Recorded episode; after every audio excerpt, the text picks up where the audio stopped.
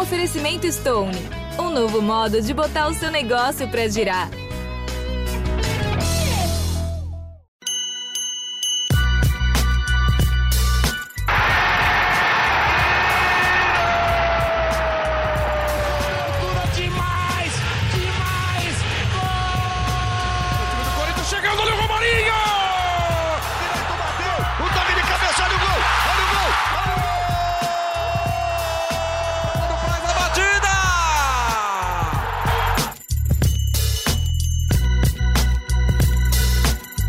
Fala Fiel, eu sou Leonardo Bianchi, esse daqui é o GE Corinthians, podcast do Timão no GE. Timão que engatou a quinta, quinto jogo seguido do Corinthians sem derrotas. O importante resultado é uma boa partida na vitória em casa contra o Goiás. Timão que agora cola no pelotão de cima, fica apenas dois pontos do Santos, que vem logo na frente e começa, por que não, a sonhar com algo mais nessa temporada, que começou com expectativa, caminhou para uma frustração, mas que agora, nas mãos do técnico Wagner Mancini, vai dando ao torcedor o direito de sonhar com um próspero 2021 e, quem sabe, poder pedir, poder pedir algo a mais né, de presente para o Papai Noel.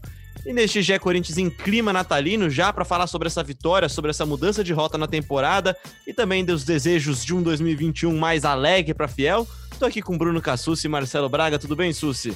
Tudo na paz, Leozinho. Um abraço para você, para o Braga, para a fiel torcida que nos ouve. Estou de volta no podcast depois de alguns dias de, de Ana, né? De Oterana. Mas estamos aí de volta para essa reta final de ano e com bastante coisa para falar. Oterana tem alta, Oterana tem alta, mas adivinha o que aconteceu com ela hoje, né, Mabraga? Tudo bem? Fala, Léo, tudo bem? Cassucci muito poeta, né? Ele teve dias de ano, agora voltou para dias de fim de ano. É um cara que sabe jogar com as palavras. muito bom terminar o ano em alta, assim, né? A gente vinha de um jogo contra o São Paulo, o Corinthians jogou bem. Agora a gente teve um jogo contra o Bahia, o Corinthians jogou bem. Nem parece o GE Corinthians. O cara que acompanha a gente o ano inteiro falou: será que eu entrei no podcast errado, cara? Os pois caras estão é. em alta, elogiando o time. Mas é porque a situação é, merece mesmo. Esse time mudou muito nos últimos meses e, e hoje é legal ver um jogo do Corinthians. E mudou de uma forma surpreendente, né, Braga? Eu acho que assim, dá para dizer que, até roubando um trechinho da sua análise, até que tá lá no GE, que, cara, você dá pro torcedor a chance, o direito de sonhar, né, Braga? Você não, no caso, Wagner Mancini. É, eu não, eu não. Mas uh, não, eu fiz uma comparação com o fim de ano de 2019 e com o fim de ano de 2020, né? Porque no fim de ano de 2009 o Corinthians conseguiu é, aquela vaga na, na Libertadores, na pré-Libertadores com o Coelho na Bacia das Almas ali, e vivia uma expectativa muito grande do incerto, né, que seria a chegada do Thiago Nunes, a mudança do time, é, tinha contratado acho que o Luan já naquela época, então o Corinthians vivia, é, o, torcedor do Corinthians vivia a expectativa de um ano novo e, e, e diferente. Agora, o, o, torcedor do Corinthians vive um, um é, recebeu os motivos para sonhar antes do, do Natal, né? É, já, já dá para crer num, num, num 2021 bonito e melhor por ver um Corinthians melhor hoje, né? Já, já é uma realidade ver o Corinthians melhor. Então, sei lá, faltam 12 rodadas para o fim do Campeonato Brasileiro, uma ainda em 2020 e 11 no início de 2021, e o torcedor do Corinthians consegue olhar para essas próximas rodadas, próximas semanas e meses é, crendo num, em resultados bons, num time melhor. Você pensa num clássico contra o Palmeiras no início do ano, do Corinthians jogando de igual para igual, de repente ganhando. Então, acho que as perspectivas hoje são, são mais positivas. A gente até vai falar mais daqui a pouco, mas o Corinthians tem uma sequência que, na minha visão, pelo menos, é uma sequência favorável, né? E antes de dar a palavra inicial para o Bruno Cassucci também, vamos ouvir o que o Mancini tem a dizer sobre essa mudança de, de status do Corinthians, né? Ou, como ele disse, uma mudança de patamar. Mas a gente hoje acho que pode dizer que nós estamos mudando de patamar, né? A partir do momento em que duas vitórias diante de São Paulo e de Goiás nos dá a possibilidade de encostar no grupo de cima, e aí eu espero sinceramente que seja para ficar, porque ainda faltam jogos e todo jogo é uma luta, né? Isso não quer dizer que o jogo de hoje diante do Goiás tenha sido fácil, né? Acho que poderia ter sido mais fácil é, mas é, diversas oportunidades foram desperdiçadas. Né? Voltando à pergunta, eu acho que nós é, temos como obrigação, obviamente, é, tentar tudo aquilo que pode ser feito ainda no campeonato, né? E, e o sonho ele faz parte de todos os trabalhos, né? Você sonhar em buscar algo importante, ainda mais num clube da magnitude do Corinthians, é muito importante. Então nós vamos em busca dessas vagas, sim é, mas sempre com o pé no chão, sabendo que a evolução ela sempre precisa de ajustes, né?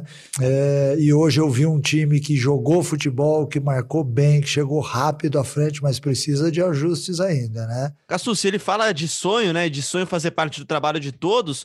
E realmente é isso que o Braga até abriu falando, né? De, de dar ao torcedor o, a possibilidade de sonhar, né? Eu acho que o torcedor do Corinthians, como a gente está falando aqui nessa abertura, entrou no ano muito entusiasmado, caminhou para um ano frustrante, com eliminações, com derrotas frustrantes, com atuações abaixo da média e, acima de tudo, acho que com um projeto frustrado, né? Sim, é, acho que apesar desse, desse fim de ano promissor e dessa redenção, talvez seja uma palavra muito forte, mas dessa volta por cima do time, do time terminar a temporada em alta. Desse ainda divisor é um ano... de águas quase, né? Calma, você gosta dessa, dessa expressão, né, Leozinho? Eu adotei assim, para mim. É, é, não é um grande ano o Corinthians caiu na pré-Libertadores, o Corinthians é, foi eliminado precocemente na Copa do Brasil, perdeu a final do Paulista para o maior rival. Não é um bom ano, mas termina com, com uma esperança realmente, como disse o Braga, com uma perspectiva ainda de quem sabe conseguir brigar por coisas maiores no brasileiro, algo que era impensável há algumas semanas. É, a gente não, não imaginava, eu não botava fé que o Corinthians brigaria por vaga na Libertadores. Ainda entendo que é muito difícil, mas agora já não é mais impossível como a gente via.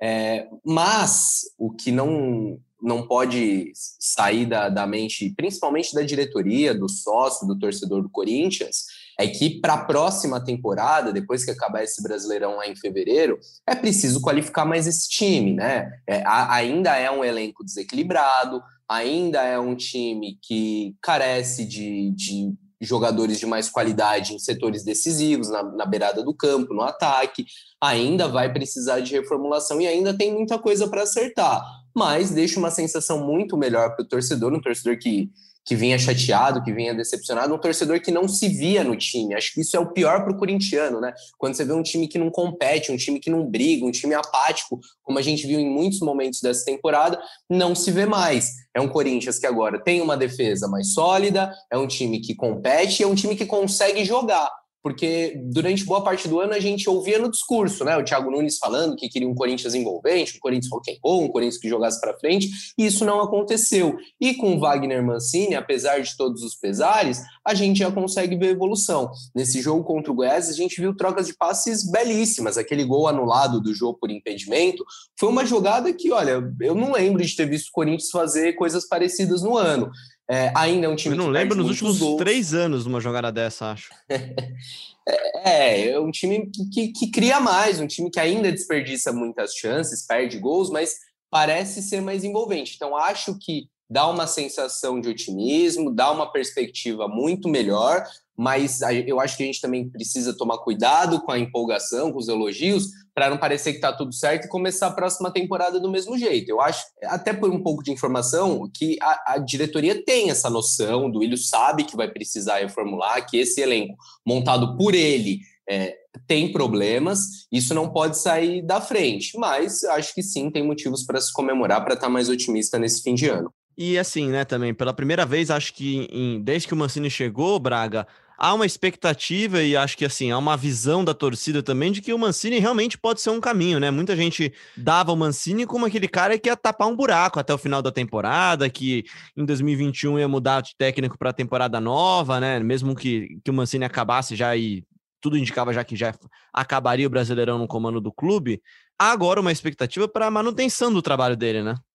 É, muita gente deve desculpas hoje aí pro Mancini, né? Que na chegada não queria o Mancini até lembrando aquela polêmica quando ele era técnico, acho que do Vitória, né? Que ele fez um comentário uh, contra o Corinthians, não me lembro exatamente em 2017, mas teve torcedor que se apegou a isso. É, o trabalho do Mancini é muito bom, é muito bom realmente. Desde o início a gente via é, que estava dando perspectiva de melhora, né? Cada jogo evoluía uma coisinha, aí melhorava a defesa, aí trocava mais passe, aí pressionava mais. O Mancini soube trabalhar esse tempo que ele teve, né? É claro que ninguém gosta de ser eliminado na Copa do Brasil tão cedo quanto foi, ninguém gosta de perder para um América Mineiro, que hoje está na semifinal e, brigando pelo título, mas o torcedor do Corinthians não ficou feliz com aquilo. Só que possibilitou uma evolução do Corinthians. E, e acho que além desse acerto no Mancini, né? É, sei lá, se a gente for fazer elogios aos últimos meses da diretoria, eles acertaram essas peças, né? O Casares, que era um cara que o Thiago Nunes não quis, chegou para o segundo semestre e entrou muito bem, o Otero entrou muito bem, o Fábio Santos, que foi a, a grande contratação do Mancini logo na chegada, entrou muito bem. Então, é, são acertos recentes que, que, possibilitaram o Corinthians pegar um outro rumo na competição. Né? O Corinthians chegou à zona do rebaixamento, esteve entre os quatro últimos colocados e a gente via um Corinthians que ia patinar na décima posição durante todo o campeonato. Hoje está em nono, mas com boas possibilidades de, de continuar subindo na tabela. Você falou de uma coisa interessante, vocês dois falaram de uma coisa interessante, que é o tempo para treinar. É claro que a gente falou disso daí da eliminação, que o torcedor não gosta de ser eliminado. E uma coisa que a gente falava sempre aqui, até postei isso no meu Twitter ontem, Cassucci, é que era comum a gente vir aqui depois de semanas livres para trabalho, né, livres para treinamentos, e falar que o Corinthians não evoluiu, quando não falar que o time regrediu, né, que o time piorou de uma semana para outra. Isso não é mais verdade com o Mancini também, né? E aí, assim, esse para mim é o, é o maior elogio que se pode fazer ao técnico. É mostrar para ele que é, é, mostrar publicamente que assim, quando ele tem tempo para trabalhar, ele consegue melhorar o time, ele consegue corrigir deficiências, né, Cassucci? E uma coisa que a gente precisa ponderar, uma coisa é você ter uma, uma semana livre em meio a uma maratona de jogos aí ter uma única semana livre. E a outra é quando você tem essas semanas livres consecutivamente. Porque quando você só tem uma semana livre, você não vai ficar fazendo muito ajuste também, não vai revolucionar o time. Você vai descansar os caras, vai recuperar quem está mais estourado, vai tentar tirar alguém do DM. Você não, não consegue fazer uma revolução tática. Quando você tem semanas consecutivas, que é o que está acontecendo com o Mancini, aí eu acho que a gente pode exigir também uma evolução maior e a gente está vendo isso é um time que cresceu não só fisicamente, que a gente também falou muito tempo aqui no podcast que o Corinthians era um time que morria no segundo tempo. Isso já não acontece mais. Natural também, né? Um time mais descansado, inclusive em relação aos seus adversários. Mas é um time que evoluiu taticamente. É um time que vinha de, de quatro jogos sem sofrer gols. É, é um time que ofensivamente constrói muito mais, que consegue encontrar soluções mesmo em momentos adversos, quando está jogando com um homem a menos, quando perde jogadores importantes, como perdeu o Jô para jogos é, fundamentais e conseguiu se resolver ali com o Davó. É, o Mancini faz um, um, bom trabalho, tem um aproveitamento aí de, de G4 e, e eu tô, tô junto com o Braga. Os caras que chegaram, a diretoria foi, foi bem, não eram jogadores que eu, que eu apostava, que eu achava que deveriam chegar, inclusive já até fiz um meia-culpa aqui em relação ao Fábio Santos. Foi não um cara que eu achava óbvias, que... né? É, o Fábio Santos me parecia mais um refúgio do Atlético Mineiro, que vinha em final de carreira, que para mim não agregaria muito, só seria mais um cara para fazer número, e não, está sendo decisivo, fundamental nesse jogo contra o Goiás, inclusive, com um posicionamento um pouco diferente, quando o Corinthians tinha a bola, ele caía mais por dentro, né? Deixava o Mosquito pela beirada e ele tinha liberdade para criar, para jogar pelo meio de campo, foi muito bem. E o Casares, em grande momento, já deu quatro assistências, foi o cara dessa vitória contra o Goiás. Então, a gente critica muito, né? Mas quando tem acertos, precisa reconhecer e essas contratações estão dando frutos. Eu queria, eu queria fazer um comentário sobre o, o Mancini. É, a gente já elogiou muitas vezes aqui a, a leitura tática dele, a, as coletivas dele que são boas, mas tem uma coisa que, eu, que tem destacado no trabalho dele para mim, que é a forma como ele encontra soluções, né? E a estrela tipo, ele não também, tinha um né? atacante. É, tem estrela também. mas ele, enfim, precisava de um atacante, achou o Davó, treinou o Davó daquele jeito. Ele precisava de um ponta, ele trouxe o Lucas Piton e testou daquele jeito para alguns jogos. Agora, é, além dele ter bancado Mantuan. a volta do Jô, Mantuan, ele, ele que tirou da cartola também. Mantuan. Agora, além de ter bancado a, a, volta do jogo por achar que o estilo de jogo combinava, ele trocou a posição do Ramiro, né? O Ramiro jogava aberto e, e ontem eu queria até que o Cassus comentasse como é que ele viu o Ramiro dentro de campo lá da arena, porque é um cara que era um segundo volante, mas caía pelos lados, entrava na área, chutava de fora da área. É, ele foi muito participativo, né? Foi o tal do box to box, né? O Ramiro voltava até a área defensiva do Corinthians, ajudava muito na recomposição, chegava à área, pisava na, na, na, área adversária. Gostei do Ramiro e gostei mais ainda do Gabriel, um cara que a gente já elogiou aqui, mas acho que vale mencionar de novo como está crescendo, como está participando mais da construção ofensiva. E aquele problema dos cartões, ele parece que corrigiu, né? Já são seis jogos sem ser amarelado, tá conseguindo jogar mais limpo tá pendurado, e jogar né? mais para frente.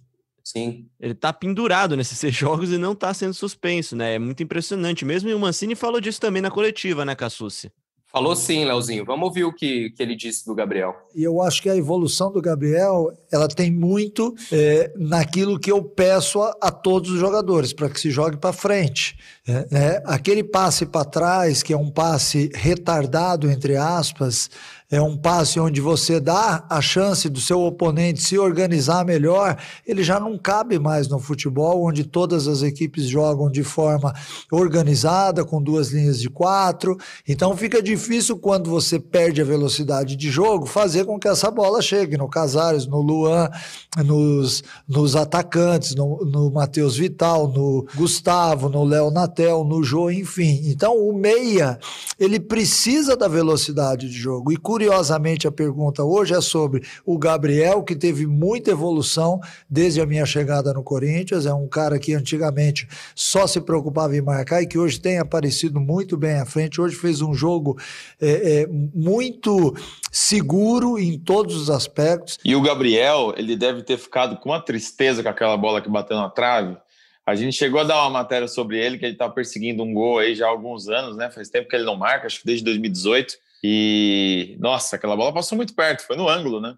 É, e ele faz uma partida, é, é que quando ele chega na frente, ele tem mesmo um pouquinho de dificuldade, né? Mas ele, ele faz uma partida muito mais inteligente, né? Eu tava conversando com a Ana Thaís ontem, a nossa comentarista do Sport TV, né, Cassucci, falando como ele parou de correr para tudo que é lado, né? Antes o Gabriel era aquele cara que corria para tudo que é lado. Agora ele não corre 12 quilômetros por jogo, mas ele corre oito bem corridos, né? Uma correção de posicionamento dele, mas uma correção também do time, né? Porque quando o time tá, tá mal postado, mal posicionado, quem quem joga naquela função do Gabriel também acaba sendo sobrecarregado, porque um, um, dos principais papéis dele em campo é ficar fechando espaço, não, não só fazer o desarme, não só dar bote, mas cercar, diminuir, é, tirar a linha de passe do adversário. E quando o seu time está mal postado, você fica correndo que nem barata tonta mesmo. Com o Mancini, o Gabriel cresceu é, também algo que a gente criticou o Mancini aqui, né? Porque a gente é fã do, do Xavier, gosta do futebol dele, mas o Mancini sacou o Xavier, colocou o Gabriel e tá dando resultado. E uma coisa que, o, que talvez o Gabriel tenha aprendido, vendo um pouquinho do banco, o Xavier, é até meio estranho falar isso, porque o Xavier é muito mais novo do que ele, mas é a questão que o Mancini cita também, né, Braga? De você pegar a bola e virar para frente, não virar para trás. Num jogo que você precisa acelerar mais, o Corinthians tem dificuldade com velocidade desde o começo do ano, é terrível. Nada é pior do que você armar uma jogada e o, o volante recuar a bola para o zagueiro ou tocar ela de lado ao invés de tentar procurar o passo para frente. Essa, para mim, é a principal mudança do Gabriel, além, claro, da, da mudança comportamental. Tá mais tranquilo o menino Gabriel também. É, a gente imaginava que o Gabriel ia ter essa evolução com o Thiago Nunes. Né? Eu lembro que na virada do ano o Gabriel estava até negociando a renovação contratual dele. É, e aí o Thiago chega, já, já afasta ali o Ralf no início do ano. Eu lembro que nos primeiros, na primeira coletiva acho que do Gabriel no ano, eu cheguei a perguntar para ele sobre a renovação, com a chegada do Thiago, se mudava alguma coisa. Ele falou: não, vira essa boca para lá, tá tudo certo. Porque havia expectativa que o Gabriel fosse um cara usado em alguns jogos pelo Thiago, mas que evoluísse nesse critério ofensivo. E não aconteceu nas mãos do Thiago o que a gente vê acontecendo hoje nas mãos do Mancini. Pois é, pois é. Quem, quem diria, né? Como pode mudar tanto um jogador e um time com tão pouco tempo de trabalho? Muita gente brincando que o Gabriel virou o Busquets agora, né? O, aquele jogador do Barcelona lá. Calma. Então, mas aí, além, além, de, além desse calma, não é tanto, não é pouco tempo de trabalho. Se a gente for ver, eles, têm, eles tiveram muito dias de, de treinamento. Assim, é lógico, o período é curto na ah, história sim, sim. Do, agregado, da né? temporada. Né? Mas o Mancini deve ter tido mais tempo de trabalho que muito treinador aí ó, no futebol brasileiro. Isso é verdade, isso é verdade. E falando mais sobre o jogo, vocês já falaram um pouquinho de Casares. A gente estava falando um tempo atrás aqui de dele entregar o que se espera dele. Tá entregando agora, né, Cassucci? Tá entregando exatamente o que se espera dele como meia que o Corinthians não tem há algum tempo, né? Sim, passes rápidos, passes para frente. É para frente, é uma visão de jogo muito boa. Já são quatro assistências, como eu falei. Agora ele já é o, o segundo maior passador é, com, com, assistências para gols na temporada, atrás somente do Fagner. É, ainda acho que está um pouquinho fora de forma no visual ali, até no aquecimento eu fiquei reparando bem, o Casares está com uma barriguinha, ainda pode evoluir, e ele mesmo falou em entrevista recente pra gente que quer fazer gol, né, que não é só dar assistência, ele ainda está buscando o primeiro gol pelo Corinthians, mas me parece que nesse momento da temporada ele já se firma como titular absoluto, deixa o Luan no banco de reservas e, e, e, mostra que, que pode ficar no clube, né? A gente lembra que o Casares tem um contrato curto, o vínculo dele com o Timão vai só até o meio do ano que vem. Pois é, pois é. E, e, avançando um pouquinho mais na nossa, no nosso campinho virtual aqui, chegando na parte do ataque, Braga, Corinthians criou como não se criava há muito tempo e perdeu gols como se perde há bastante tempo também, né? Perdeu bastante, muitas chances, né? Perdeu esse gol aí que, por exemplo, a jogada que a gente tá falando aqui é a jogada do quase golaço do Corinthians, que o jogo estava impedido, que na minha visão, por exemplo, o Mosquito poderia ter finalizado, ou depois também... Eu teria tocado também. Eu Se eu sou Mosquito, sei. eu toco ali. Achei que é. ficou muito perfeitinha a jogada, é que deu um pouco de azar do. Eu achei que tava muito na cara que o Jô Se é o Jô em outro momento, o Jô estaria melhor posicionado também, é, né? Mas o Jô já tava é, na frente Jô... na hora que ele recebe, por isso que eu achei que ele deveria ter chutado. Mas, é, enfim, o Jô de outro momento não perderia aquele gol na cara do Tadeu também, né? Nos acréscimos do segundo tempo também. Tadeu sim. trabalhou bem, hein? É bom goleiro, né? É bom goleiro esse é bom cara. Goleiro. E, aliás, o time do Goiás, é, a gente viu a entrevista coletiva do, do Mancini na última semana, falando, prevendo um jogo feio, né? Uma retranca do Goiás. Não foi nada disso que aconteceu, né? O Goiás jogou para frente e acho que teve quase o mesmo número de finalizações que o Corinthians. É um time que deu, deu algum trabalho e, e, e não, poder, não precisava, né? Porque as chances do Corinthians foram mais claras. Teve bola na trave do Otero, teve as finalizações de fora da área do Ramiro, do Gabriel, enfim. Teve a bola na trave do Gabriel, enfim Acho que, que dava para ter sido mais fácil, como o Mancini falou na entrevista coletiva, mas o Goiás não, não teve uma apresentação de lanterna de campeonato, não. Foi um time até corajoso. E é isso que eu ia falar com vocês agora, cara. O Corinthians, mais uma vez, repete uma coisa que aconteceu também no jogo contra o São Paulo, perde muitos gols e acaba sofrendo mais do que deveria e mais do que poderia ter sofrido até, né? Se o Corinthians não numa briga em que ele tá atrás, né? Ainda corre atrás de adversários na sua frente, tá dois pontos do Santos, três do Fluminense, né? Quatro do Fluminense, desculpa, cinco do Palmeiras. É, não, não pode perder chance de pontuar, né? E o, o jogo de ontem poderia muito bem ter acabado num 2 a 2 ainda, né? em casa contra o Lanterna do campeonato, era para ter sido mais fácil mesmo. É, um, um tanto pelos gols perdidos lá na frente, acho que faltou um pouquinho mais de capricho, de concentração em alguns momentos, e também um pouco por falhas defensivas. É, em especial, a gente não pode falar de um só jogador, todo o setor defensivo, mas em especial Bruno Mendes, eu não gostei da atuação dele. Acho até que no primeiro gol é, por mais que seja uma falha coletiva, ele podia ter matado a jogada lá na frente. Fiquei com a sensação de que não quis fazer falta e aí depois não imaginava que o Goiás puxaria um contra-ataque tão bom quanto puxou. Achei que o Bruno Mendes destoou um pouquinho do setor defensivo, é, mas é, o, o, Corinthians de fato poderia ter sofrido menos. Mas aí tem, tem um outro lado que a gente pode ver também, Léo. Foi a primeira virada do Corinthians no ano. Até então, o Corinthians nunca tinha saído atrás no placar e conseguido reverter. É um dado significante, né? Isso porque o Corinthians jogou Paulistão, jogou, pegou outros adversários Sofre mais fracos. Sofre muito quando tá atrás, né?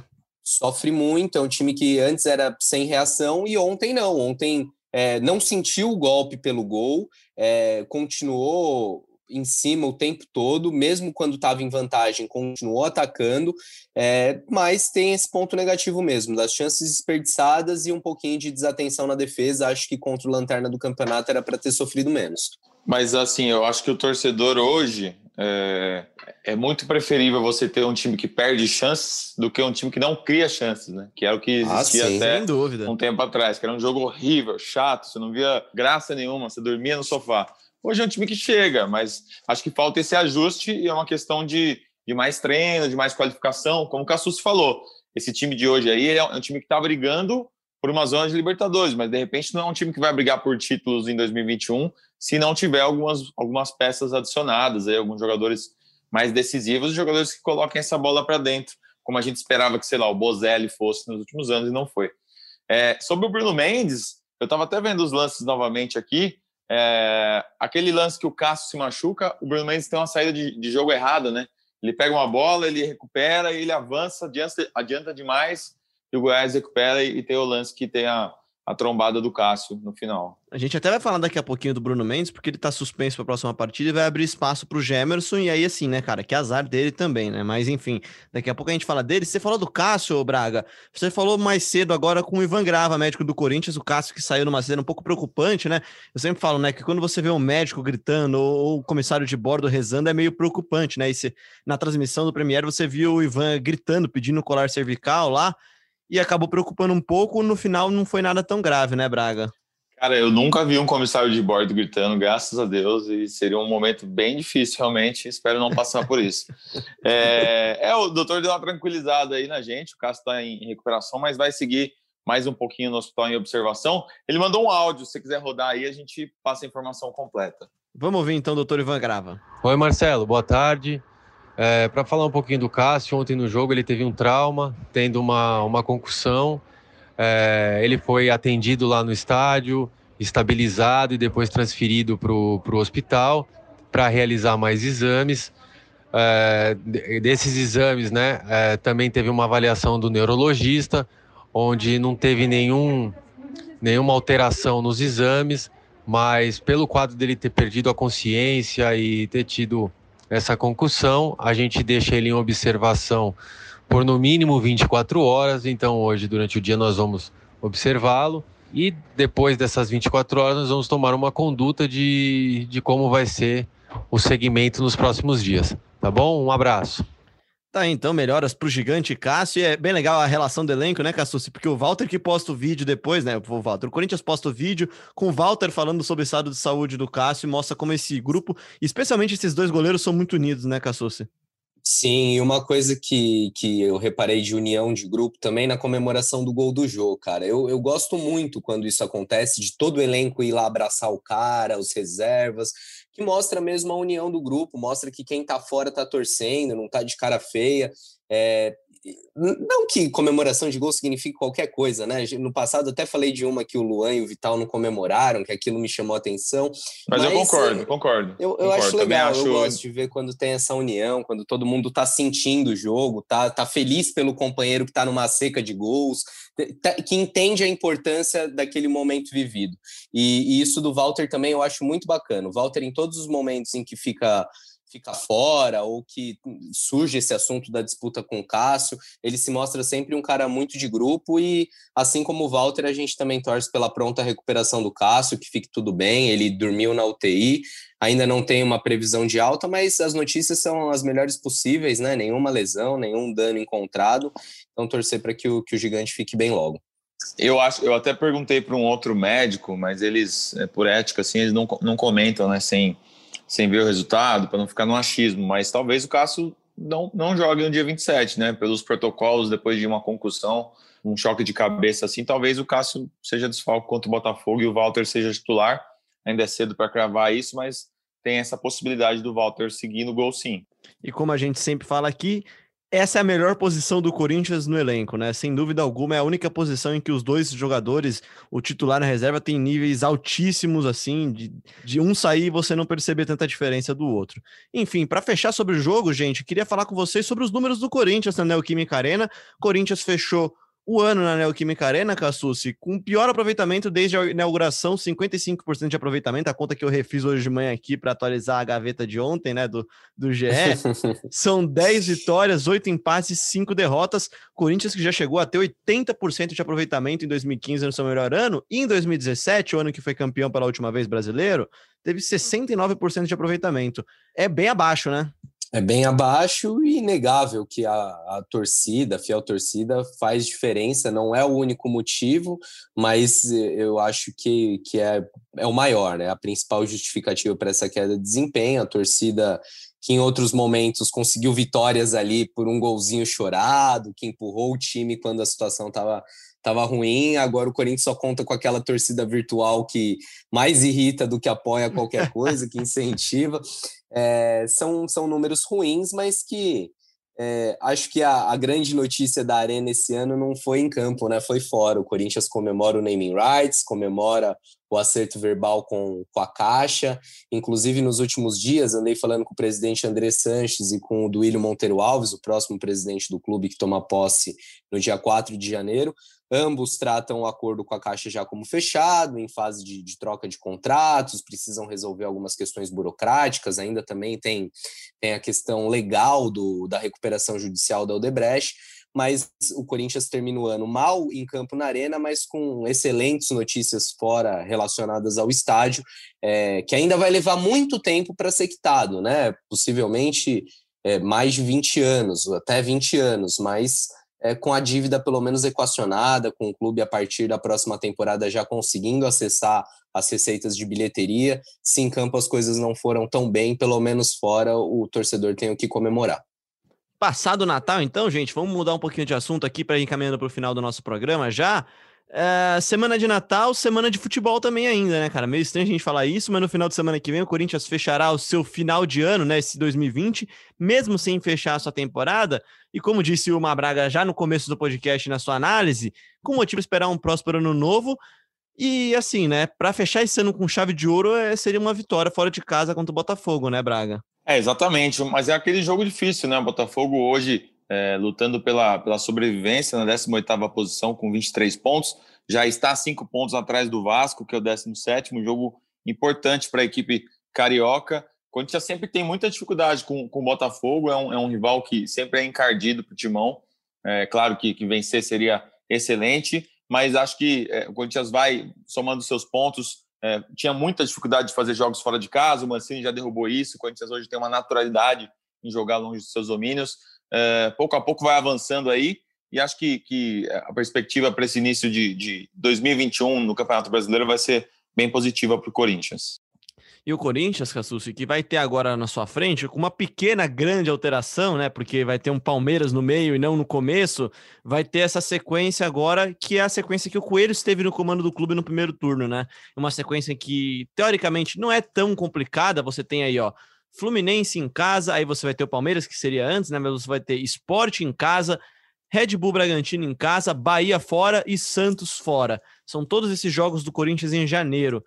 É uma sequência que dá para o Corinthians imaginar tirar alguns pontos e, quem sabe, chegar no dia 31 de janeiro contra o Santos, para aí sim cravar o seu lugar lá naquela região lá da Libertadores, que pode, é bom lembrar, virar até um G7 caso o América não seja campeão da Copa do Brasil. É esse mês que a gente vai descobrir pelo que o Corinthians vai brigar na reta final do brasileiro, porque com Palmeiras, Fluminense e Santos pela frente, são os confrontos diretos, são jogos fundamentais para o Corinthians, é, vai ser uma sequência decisiva para o Timão, que chega motivado e vai pegar adversários que estão dividindo atenções com outras competições, né? Palmeiras e Santos na Libertadores, o Palmeiras também é, na Copa do Brasil, alguns times lá na parte de baixo da tabela.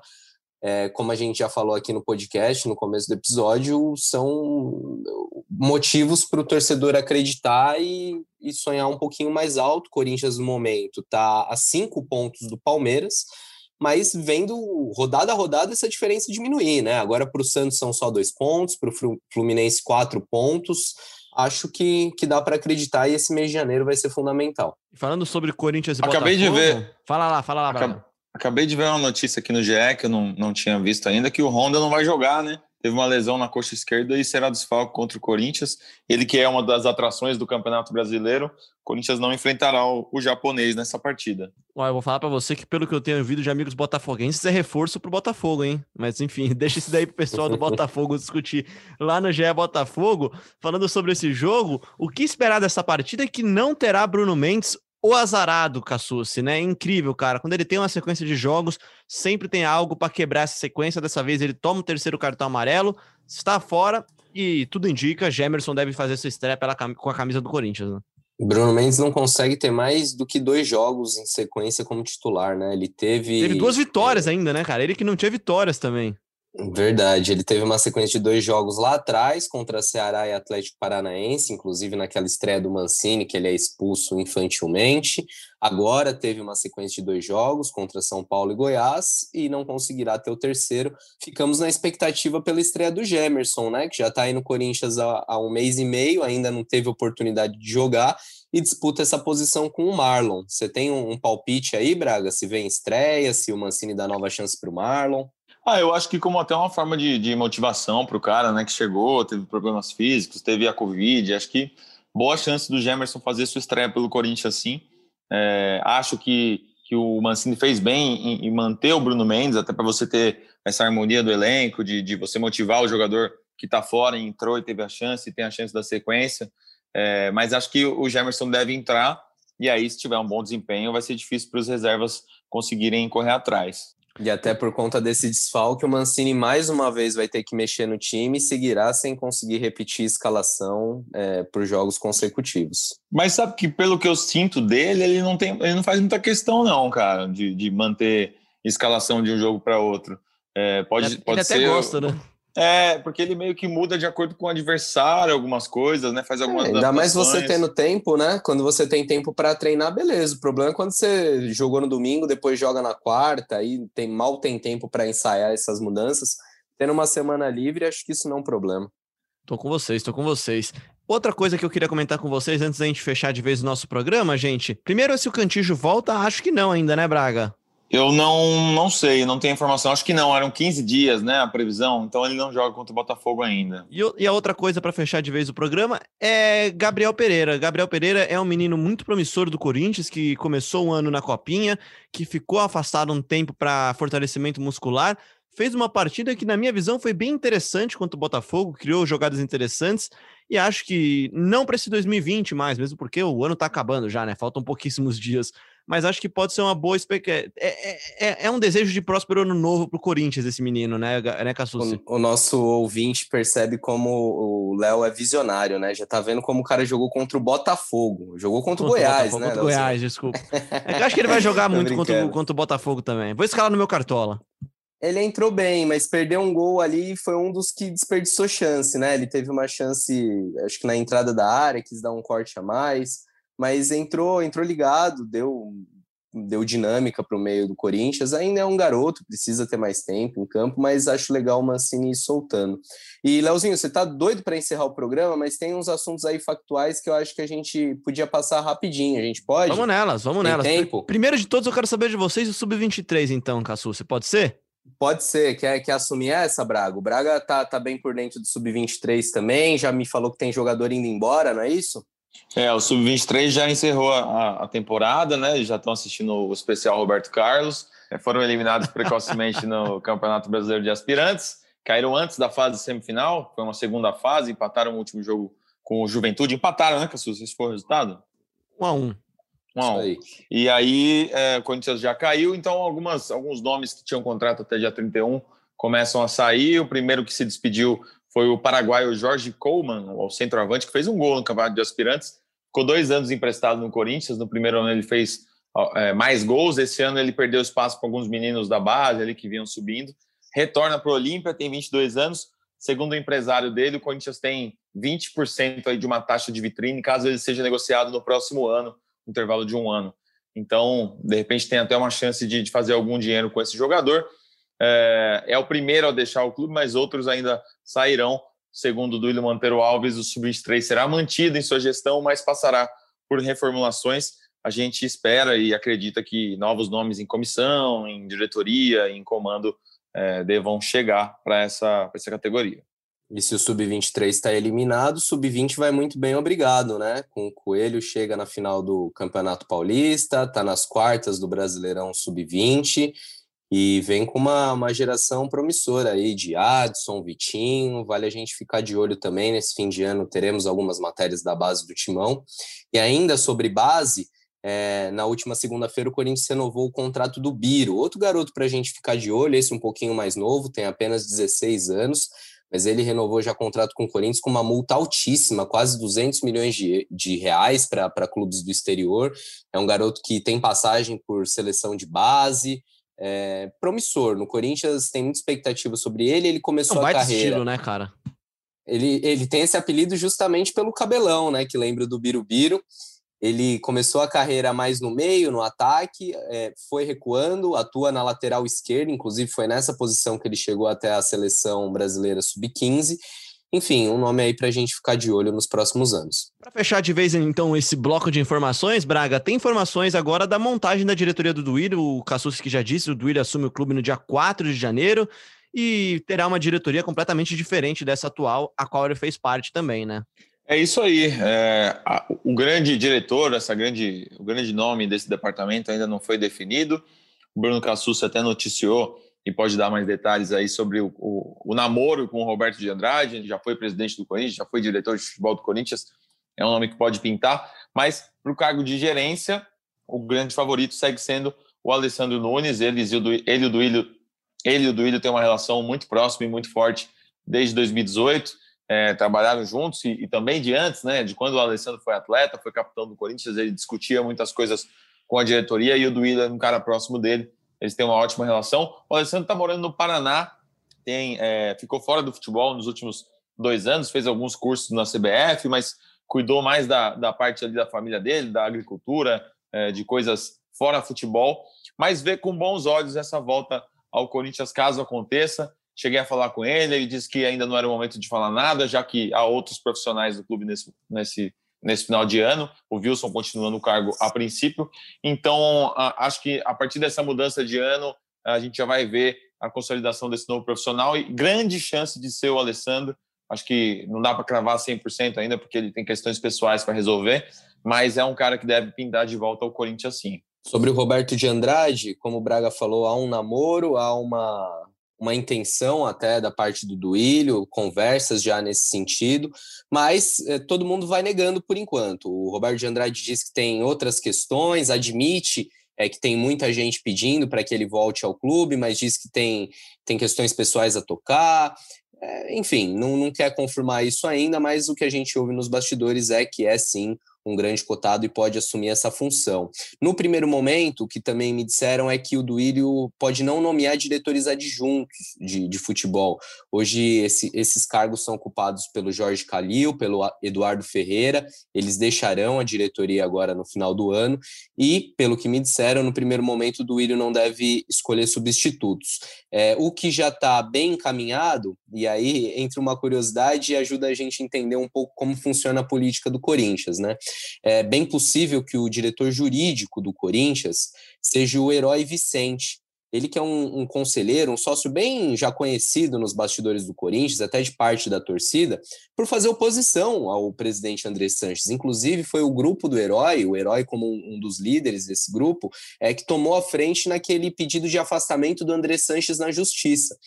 É, e aí a curiosidade, né, de, de opositor a membro da situação, o herói diz que não, não tem coerência nenhuma nisso, que ele é, fez oposição à gestão, não às pessoas, é, e que se ele tiver liberdade para implementar as ideias dele, colocar um programa de compliance no Corinthians, aceitaria o desafio, embora ele negue que tenha discutido cargos, discutido qualquer coisa com o Duílio em relação a isso.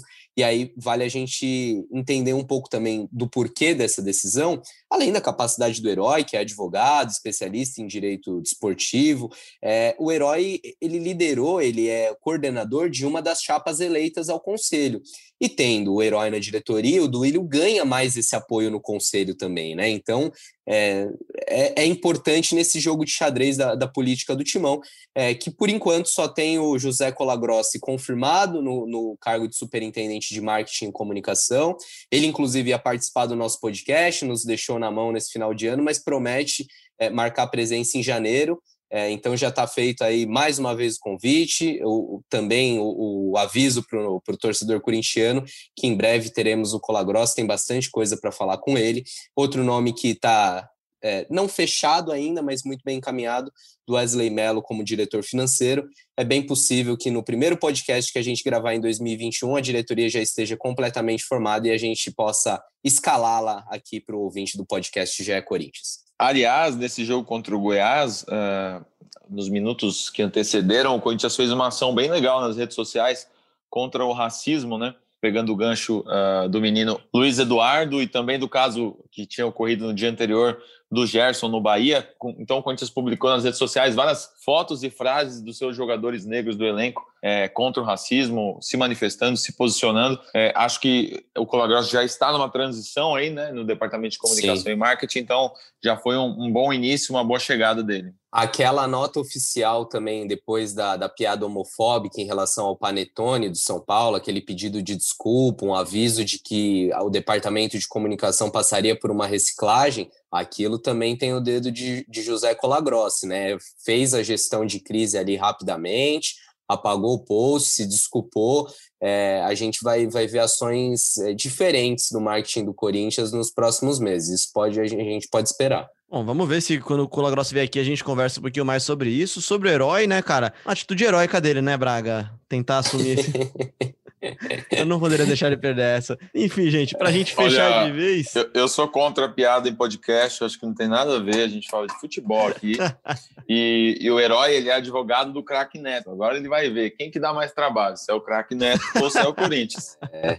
É, realmente o cara é um herói mesmo. Vamos lá, então. Para fechar de vez, gente, no final de semana, domingão de manhã, muito sol em Araraquara, as meninas do Timão, adivinha? Ganharam, golearam, passaram por cima da Ferroviária 5 a 0 para garantir o bicampeonato paulista, campeãs de 2019, campeãs também em 2020, e uma conquista para fechar uma temporada perfeita de um time que é absurdamente impressionante, que é também o atual campeão da Libertadores, campeão do Brasileirão e agora elas também são bicampeãs paulistas. Quem fala mais pra gente sobre esse timaço é a Aninha, a nossa oterana Ana Canhedo, que chinelou, mas falou com a gente aqui um pouquinho sobre essa conquista, mais uma do time das meninas do Timão. Fala aí, Ana. Fala, Fiel. Fala, Leozinho. É, bom dia, boa tarde. Não sei mais que oração, já estou de folga, só volto na semana que vem, então já não sei nem mais é, que horas vocês estão gravando aí esse podcast, mas estou aqui. Vim falar do futebol feminino do Corinthians, esse que nunca nos decepciona, esse que é um timaço, bom demais de ver. E no último domingo as meninas conquistaram o bicampeonato estadual, né? Venceram a Ferroviária na grande final disputada em Araraquara por nada mais, nada menos do que 5 a 0. O jogo de ida já havia sido 3 a 1 então aí uma vitória incontestável do Corinthians sobre a Ferroviária, a Ferroviária que inclusive acabou é, optando pelo desligamento da técnica Tatiele Silveira depois das finais. Então, assim, mais um jogo brilhante do time comandado pelo Arthur Elias, talvez um dos grandes jogos aí para a história, pelo domínio absoluto sobre a Ferroviária em uma final, uma decisão de campeonato, e aí conquistando o bicampeonato, e esse bicampeonato, o bicampeonato de verdade, porque o Timão foi campeão no ano passado e agora campeão novamente, um ano aí excepcional para o Corinthians, campeão brasileiro e agora campeão paulista. Lembrando que foi o último jogo da temporada, né? As meninas tiveram uma festa no CT ontem, festa, em, claro, entre as jogadoras do elenco, comissão técnica, é uma coisa restrita ali a quem faz parte do dia a dia. E o ano acaba, mas não acaba a temporada, né? Porque o Corinthians é campeão brasileiro, foi campeão brasileiro, foi campeão paulista, mas ainda nessa temporada vai disputar a Libertadores de 2020, que vai acontecer no começo de 2021. O Corinthians é o atual campeão, e aí, naturalmente, depois desse ano brilhante, chega mais uma vez como favorito, vai chegar, né? Mais uma vez como favorito desse torneio, e quem sabe não conquiste aí a tríplice coroa na temporada 2020, que acabou sendo uma temporada 2020/2021, né, Leozinho? Uma coisa para a gente observar é que a goleira Lele, na minha opinião, a melhor do país atualmente, ela não vai seguir no Corinthians em 2021, né? Então esse foi o último jogo da Lele, ela que é a titular, era a titular do, do Arthur Elias, foi um dos grandes destaques aí na temporada. A gente fez aquela matéria legal mostrando como as goleiras do time do Arthur jogam avançadas e a Lele era uma das protagonistas nesse, nesse quesito, mas ela não continua no Corinthians, então é a primeira das notícias aí das renovações, lembrando que os contratos normalmente são anuais, então o Corinthians vai ter que renovar aí com praticamente todo o seu elenco, é um trabalho que faz temporada a temporada, naturalmente uma ou outra acaba saindo, na temporada passada foi a Milene atacante que saiu, nessa a Lele, vamos ver como é que ficam as renovações para o próximo ano. É, certo é que a gente prometeu que teria um podcast especial de futebol feminino e ele vai ter, ele vai acontecer no dia 28, na semana que vem, quando eu já terei retornado da minha longuíssima folga de Natal. E com convidados especiais, como a gente prometeu. Demorou um pouquinho mais aí para acontecer do que a gente tinha falado, né, Leozinho? Mas vai acontecer sim. Semana que vem, se tudo der certo, a gente vai receber Arthur Elias, vai receber Gabi Zanotti para falar desse ano é, maravilhoso aí do grande protagonista do futebol feminino no Brasil, que é o Corinthians. Certo? Já me alonguei demais, mais de dois minutos aqui falando na folga, não dá mais, Leozinho. Essa foi minha participação. Beijos e abraços a todos. É isso aí, vocês ouviram aí já o spoiler da Ana. Teremos sim o nosso podcast especial só para falar das meninas. Esse podcast estava prometido lá para trás, mas por, por, problemas de agenda do técnico Arthur Elias, a gente teve que adiar. Enfim, a gente vai bater esse papo com o Arthur Elias, com a Gabi Zanotti. Se tudo der certo, na semana que vem a gente fala para vocês a data certinha deste programa e quando ele irá ao ar. O Corinthians, é bom lembrar, ficará um tempinho agora sem jogar depois dessa partida contra o Botafogo joga no dia 27 e depois fica sem jogar até o dia 13 de janeiro. Então teremos aí alguns episódios especiais. Bruno Cassucci toca um deles ainda aí. Esse ainda é segredo, mais pra frente a gente conversa. É segredo, Cassucci? É nada, vamos dar spoiler. Vamos dar, já que a spoiler, então. spoiler do feminino, quero dar spoiler também. É, a gente está preparando um material especial do presidente André Sanches, que encerra agora seu mandato é, no comando do Corinthians, e na próxima semana vai ao ar um perfil é, falando não só do mandato do Andrés, mas do próprio Andrés, né? De bastidores de como ele é, de como ele se relaciona, curiosidades da, do estilo do Andrés e de, com muitos depoimentos de pessoas é, que conviveram com ele, que se relacionaram com ele. E no meio desse material todo também tem um, um podcast especial. Eu vou bater um papo com o Leandro Canônico, com o Martim Fernandes, eles que cobriram o Andrés lá atrás, na primeira passagem dele pelo Timão, e vão contar bastidores, é, não só de, de realizações, de polêmicas, de confusões envolvendo o Andrés, mas também de como era a relação do Andrés Sanches com a imprensa. Então, um papo bem bacana, vai ao ar na próxima semana ouçam o podcast, mas também prestigiem a reportagem, matéria especial nesse fim de ano no Globoesporte.com. Valeu? Valeu, valeu, é isso. Então, para passar para vocês a nossa agenda, jogo no final de semana, podcast sobre o jogo na segunda-feira, no, no, decorrer da semana, palavra difícil, no decorrer da semana, Bruno Cassucci, Martim Fernandes e Leandro Canônico com um podcast especial sobre Andrés, e também ainda nesse final de ano, ou no comecinho do ano que vem agora, na primeira semana talvez, a gente vai ainda ver que dia certinho, podcast especial com o Arthur Elias e com a Gabi Zanotti, comigo também, com a Ana Canhedo lá. Nós dois somos só os mediadores desse papo. Braga, aquele Como abraço. A gente percebe, a gente não tem parada, né? Podcast de pois é. não tem essa de Natal, Ano Novo, Recesso, menino, estamos a milhão. É, é, um champanhe na mão e um microfone na outra, cara, aqui para continuar gravando. Grande abraço, Braga. Valeu, amigos. Quem quiser mandar mensagem aí pra gente, é só mandar na hashtag Natal no GE. Acho que não tem outra hashtag essa semana, né? Manda lá, faça o seu comentário. Muito obrigado por quem acompanhou a gente ao longo desse ano. Eu não sei se eu volto ainda 2020. Acho que não, né? Dia 28 eu já tô. Lógico não, 28 eu participo. É. Lógico que. Ah, então, quer emendar, né? Quer dar uma de Oterana aqui. A Oterana que emendou aqui. acabei de falar que a gente não para, quis levantar a nossa bola aqui, o Braga me dá uma dessa, pô. Eu já tava botando o microfone pra vender aqui, né? então tá bom. Então tá bom. A gente se vê esse ano ainda, hein, gente? Mas, fe bom, um mas Feliz Natal para você, Marcelo Braga. Feliz Natal também para o Bruno Cassucci. Para todos nós, boas festas, meus amigos. Tomem cuidado, porque o vírus está aí ainda, mas não deixem de, de aproveitar, de, de estarem com as pessoas que, que gostam, sempre respeitando os protocolos, mas com, com muito amor. Que seja um grande ano aí para todos. Eu volto semana que vem no, no episódio especial. Um abraço, amigos. Grande abraço, Bruno Cassucci. Grande abraço para você que nos ouviu até aqui. Lembrando que você encontra o Gé Corinthians sempre no seu tocador favorito e também no ge.globo/podcast. Segue, se inscreve lá no nosso no seu tocador favorito, no nosso programa, manda sua mensagem e aí sempre que tiver episódio novo você vai ficar sabendo também por lá e pelo GE Underline Timão, pelos nossos twitters também pessoais. Enfim, segue a gente, manda mensagem. Um abraço e até semana que vem. Um bom Natal para todos.